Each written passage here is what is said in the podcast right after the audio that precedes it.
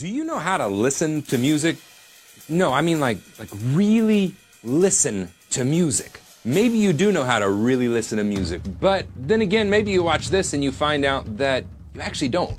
Before we get started, I've got one question for you, and that is what is your favorite song to listen to? The one that inspires you, the one that makes you feel creative? Put it in the comment section below. Let's start a conversation. When I first enrolled in music college, I had no clue how much of my time I would spend just listening to music, and I had no clue how little I knew about listening to music. I thought it was going to be a party all day. I thought I was going to go in there and get to play drums 24 7. But much to my dismay at the time, I was put in classes like dictation, sight singing, music theory, music history, jazz history. We spent hours listening. The one professor that taught me how to listen and how to appreciate music at its highest level was actually teaching a class that I was dreading taking. The class was music history. It came with a book about this thick about 82 CDs and went all the way from Gregorian chant to modern times. You literally sat there every day, listened, and dissected what was being played.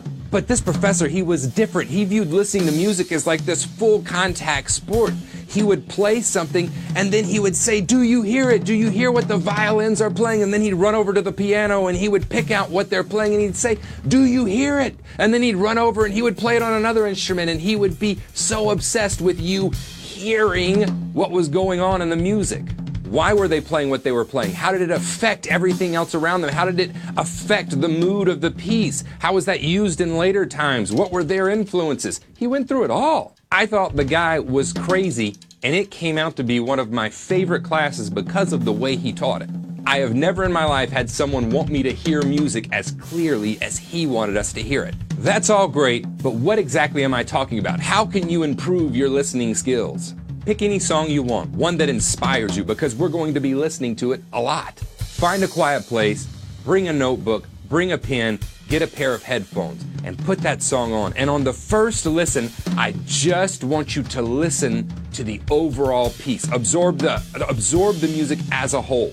Now, for the second listen, I want you to pick an instrument. If you're listening to a classical piece, this will mean that you're listening to it a lot because there's a lot of different sections to an orchestra. There's a lot of different instrument. If you're listening to a quartet, it's a little bit simpler. But pick an instrument, and I want you to focus on that instrument the next time you listen through. Ignore everything else. Just focus on what that instrument is playing.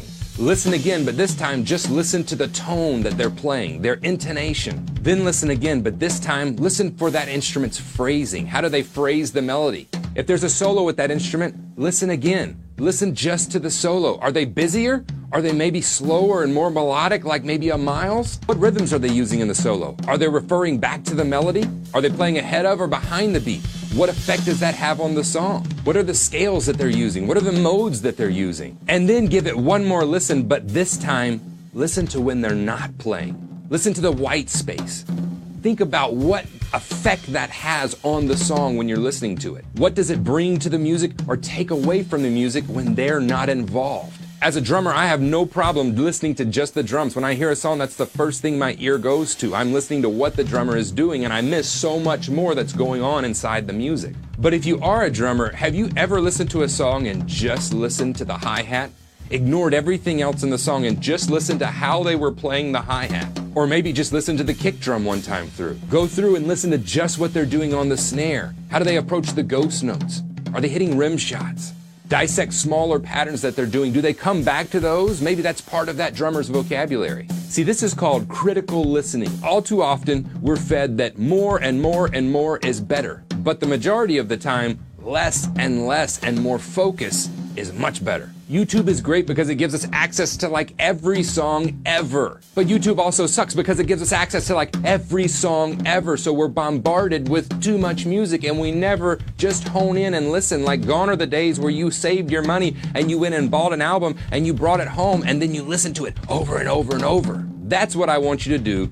That's really listening to music on a higher level. I hope these couple of tips help you listen to music no matter what your instrument on a deeper level, the same way that my teacher taught me how to listen to music.